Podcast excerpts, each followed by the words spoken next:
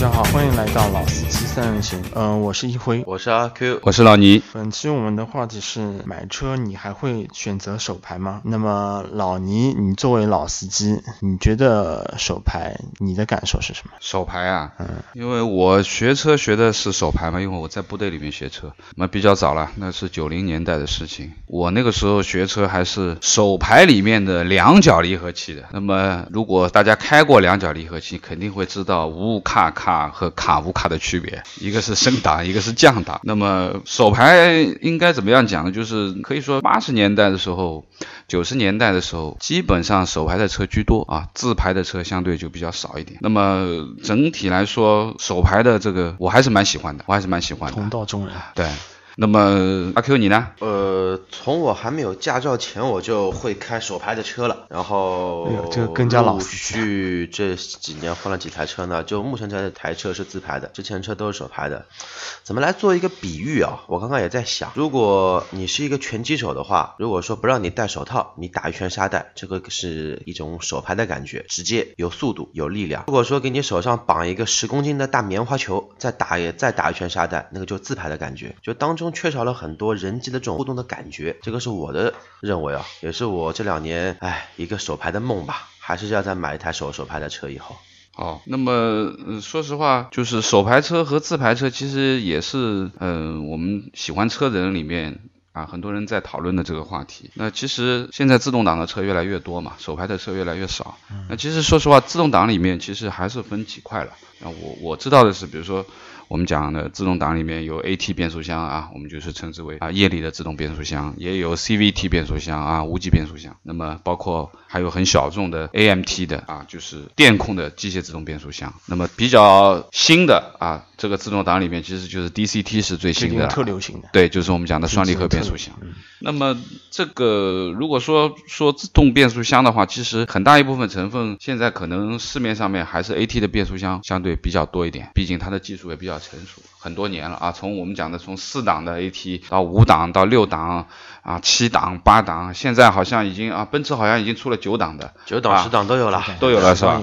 那么我觉得就是说，自动变速箱可能呃现在是逐步逐步在取代一些手动变速箱，市面上好像挺早就取代了。对对对对对，我觉得已经是比较普及了自动变速箱。毕竟，因为我们那个时候，我我我九十年代的时候，其实自动变速箱还那个时候还不太很多。那时候工艺可能还不太对，那个时候其实对于自动变速箱的认识，其实还是就是啊很耗那个油啊，蛮怪的。那个时候你有台自排的车是榜一个车子档次高，对很有派头，对是身份的象征。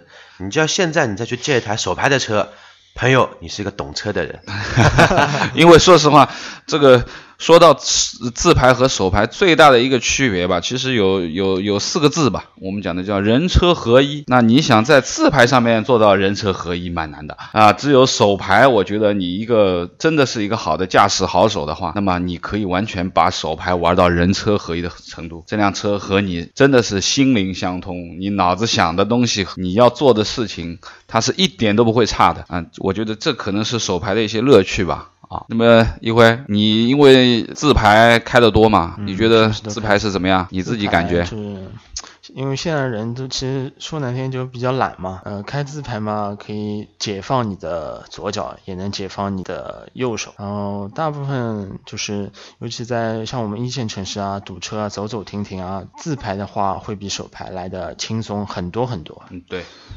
现在堵车那么严重手排的话，你开起来就堵车是会就老乱啊，就讲，有人管我搞不清爽，调几档还是几档啊，嗯那种。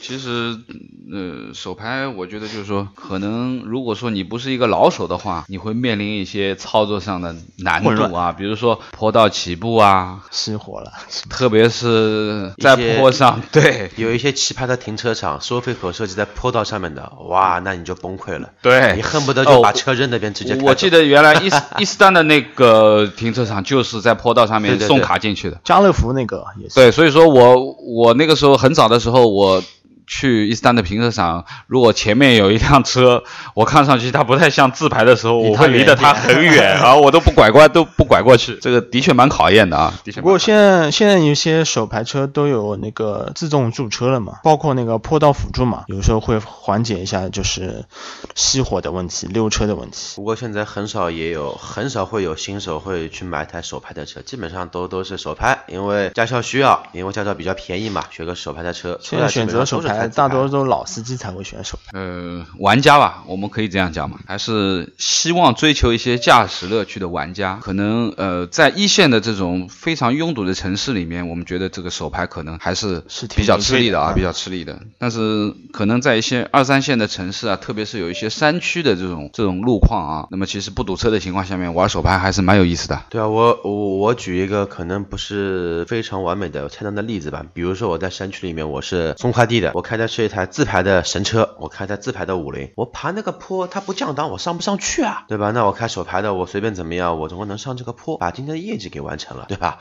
你 那阿 Q，因为你你四 S 店里待了很久了，现在整个那个车市上面关于手排车的选择或者自排车的选择，现在是个什么样的情况？现在呃豪华车里面，就是说高端车里面，然后像奔驰、宝马、奥迪也好，然后像什么日本的雷克萨斯、英菲尼，基本上全系列没有一台手排的车了，都灭绝。除了宝马，还仅存的一台车，现就是现在还在卖的 M 四的手动挡，就这一台，别的都没了。但是像一些经济性类的，像一些自主品牌为主的，像奇瑞啊，像像比亚迪啊，像江淮这种车，它主推的还是一些十万块钱以几下，万哎十万以下的车廉价车，因为它有一些技术性的约束。因为我有相对比较好的开发实力，我肯定推荐你买自排的车。我没有这个技术储备，我只能做手排的车。手排就是结构简单，成本也会不过话说回来，现在因为随着变速箱越来越开发嘛，从之前的最早的起亚、东风悦达起亚有一个三厢小车子三档的自动挡，到四档，到五档，到六档，七八九，现在到十档。所以说呢，自排的车的优势是在在于什么呢？它档位很多，所以说它可以进行它的齿比幅度，齿比压的比进进行，比如说像八档跳五档，八档跳四档都可以直接跳。然后齿比宽泛呢，你的巡航的转速也比较低，那么油耗呢相对来说没有以前差距这么大。对对对，我记得我那个时候，呃，九零年代的时候，那个时候自动挡的车费油油老虎是一个标标准话题。对对，而且那个时候自动挡也不是很成熟，就是说很很容易坏，一修起来也很贵啊，一修大几万。那个时候帕萨特同样 GLI 跟 GSI，呃，差个自动变速箱差个三四万，差个三万多块钱。要的要的。然后一个还容易坏。的确是，就是说现在技术更新了嘛，相对来说，嗯，现在市面上说到不太稳定的话，DCT 啊，双离合还有很多一些不稳定的因素。基本上我们讲的 AT 变速箱已经是非常成熟的产品了。你要开换蛮难的。对，你要有本事把它开坏也是蛮蛮蛮困难的一件事情，因为开坏也是你的本事。对，主流市场我们觉得就是可能我们不说高端的车，它上了七档、八档、九档的这个 AT 化，一般情况下现在普通的普及的都已经到六档了，六七啊，都已经到六速了。那么其实六速的，我觉得六速的自动变速箱其实是很成熟的一个产品，非常成熟的一个产品，它本身呃时间其实也已经开发出来蛮长时间，不断的更新。啊，它的故障率各方面其实还是蛮可靠的，好用。我觉得这一块的话，倒是自动变速箱其实也是一个趋势了。我觉得就像阿 Q 前面讲的，你真的现在想买一辆手排车，其实你还真的需要动动脑筋了。啊，除了我们讲的自主品牌的一些呃约束以外，如果说你要想选一款自排的车，呃，手排的车，你你真的。要在好的品牌里面去选，真的是可能性能车了。对，就性能车。对对对，你可能真的是现在变成走两个极端了啊，要么就是便宜，真的是我们说的大众的廉价车；另外一个就是你完全就是那种运动的，我们说爱好者。对对对，完全就是操控。我说嘛，十年前啊，十五年前你买一台自排的车，隔壁邻居会跟你说，朋友大户有钱。你现在花同样价格买台手排的车，隔壁邻居会跟你说，朋友车还是你懂。是啊。那我觉得，其实我们今天聊聊手动挡、自动挡，那我觉得，呃，大家简单的总结一下吧，就说手动挡和自动挡各有一些什么好处。我觉得今天既然大家聊了，希望给听众们一些呃建议，或者说我们能够给大家一些选择的更多的这种考虑的方面啊。那么你先说说阿 Q。行，我先从手拍开始说吧。手拍的车呢，可以促进你呃大脑的再次开发，因为你的左左手就左脑跟右脑可以同时做工作，同时做协调，你的协调性会非常好。其次呢，可以增加你整体人的一个车感，增加你的车技。当然有不好的地方，比如说左脚会长时间的离合器踩好之后呢，会发麻，会麻木，然后呢失去拥堵呢会非常的会非常的不爽。嗯。呃，但是呢，它有更加低的故障率，并且有更加低的相对来说的一个售价。我是不是可以这样理解啊？如果按照你前面讲的这一部分的话，那么如果说你是一位稍微有一些年纪的，或者说呢呃老年人开车，你可能开开手排，嗯，我估计可能对会对脑力开发会有好处，不太会得老年痴呆。说句笑话，可以有助于预防老年痴呆，真的。这个东西我记得以前有人做过这个无聊的测一个一个统计，也不是测测试。那自排呢，它的好处是在于什么呢？相对来说，传统的液力变扭器的变速箱呢，它的可靠性还是非常不错的。但是呢，它是有着手排变速箱无可比拟的舒适性，你不用去管它。你如果上手简单，你如果人比较懒，你就一直挂在 D 档，刹车踩 D 档，它车不动。红灯一灭，绿灯一亮，你可以直接放开你的刹车踩油只要有驾照的人都可以开。对吧？然后上手难度这个这个特性好像只有 AT 有，因为 呃我所接触的自动变速箱都有。CVT 的话前进我觉得没有问题啊，因为呃好像如果说你要挂大二档的话，CVT 可能还要稍微带一点点油门它才会动。这个看每台车的调教不一样嘛。对，有的双离合就基本上就是有一些问题，就这一方面在。那然后还有什么好的处呢？就是说它的档位可能是会比较多。那所谓的一些。我们说齿比会比较宽泛、比较密，那么你的油耗呢？没有十年前的自排、手排的油耗差距这么大，差个两三升，那么差个一升顶顶多了。啊，辉，嗯，我认为呢，手动变速箱好处呢，就是手动变速箱好处就是它的传动效率是相比于 AT 变速箱更好很多的啊，更直接。它可以基本达到九十七、九十八左右。那么 AT 变速箱它的传动效率就相对于低一点，尤其是动力损耗会尤其是 AT 的，相比于 CVT，C 啊 CVT 也是比较低的，DCT 的话传动效率会稍微比 AT 高一点。呃，但是呃，我因为自己就是双离合器的那个自动变速箱，但是呃，还是低速的这个顿挫还是对顿挫抖动，就是高速的时候，我双离合是很好很顺畅换挡感觉。换挡，人家这个双离合最早就是帮你，就是以前呢，它是有一个故事，它是曾经想取代序列式变速箱作为赛事的一个匹配用变速箱，但是发现时间一长呢，觉得序列式的。耐耐操，双离合呢？它可能说这一块就先天的一个不足吧，而且这这么说。而且在堵车的情况，双双离合的油温会变得比较高，对，很容易出故障，有时候。可能还是稳定性上面。嗯，对。那我我是这样觉得，就是呃，手动的变速箱的车肯定会比自动的变速箱要便宜一两万块钱。啊，这是我觉得，这是我们做选择买车的话，如果说你的预算有限，那这个一两万块你是可以省的。如果你能够开手排的话啊，那么另外一个呢，就是手动变速箱相对比较简单，它的保养的成本、维修的成本和可靠性，它肯定是要比这种变速箱来的高的啊，发生问题的可能性比较小一点。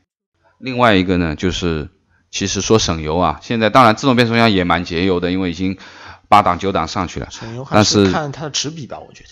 对对对，关键就是说现在手动变速箱的话，其实常规来说，因为呃，在我们不建议就是说，呃，我们的听众去空档滑行啊。但是说实话，很多开手动变速箱的人一般都会有空档滑行的习惯啊。的的确，这个是。比较省油了，当然你在平路上滑一滑没问题，你山路就不要去玩空档滑行了啊。空档滑行会会对刹刹车那个有有有影响的。呃，这个空档滑行的话，就是你完全脱离了档位，在空档的时候其实是没有任何发动机的牵阻的，那容易发生一些事故。那么其实我觉得就手动变速箱还是比较适合一些玩家啊。前面讲的就可能你真的是非常喜欢一些。操控方面的东西啊，人车合一的。那么另外一个呢，就是说可能呃喜欢旅游的啊，喜欢长途自驾玩的，喜欢跑跑山路的，那我觉得手动挡的乐趣呢，真的是要比自动挡多得多。那么同时，也不是说自动挡不好，那自动挡省油啊，坡道啊，对不对？包括我们现在的这个这个城市里面普遍的一个最大的问题堵车啊，那你自动挡你就省力多了。你要手动挡起步刹车起步刹车啊，起步刹车手动挡也也不省油啊。那我觉得这一块的话，可能嗯，自动挡现在普及率啊，或者说我们讲的在城市用车的话，那我我倒是建议。对对对，还是还是用用自动挡的车会减来的省力一点，因为毕竟车是我们的一个代步工具嘛，对不对？那我是想，今天我们聊的这些关于手动和自动挡的选择，两位每个人都有自己的想法啊，都有这些经历。那么至于到底手动好还是自动好的选择，其实还是跟你自己的习惯和想法和你包括用的环境，对对对，用车的环境，经济能力允许各买一台。啊，当然，我我我我买两台车的话，一定是一台手动，一台自动，对，肯定是这样做选择了。好的，那么今天我们就手动和自动的事情，我们今天就聊到这里了。对，好，谢谢。好，再见。下次再见，下次再见。再见，再见。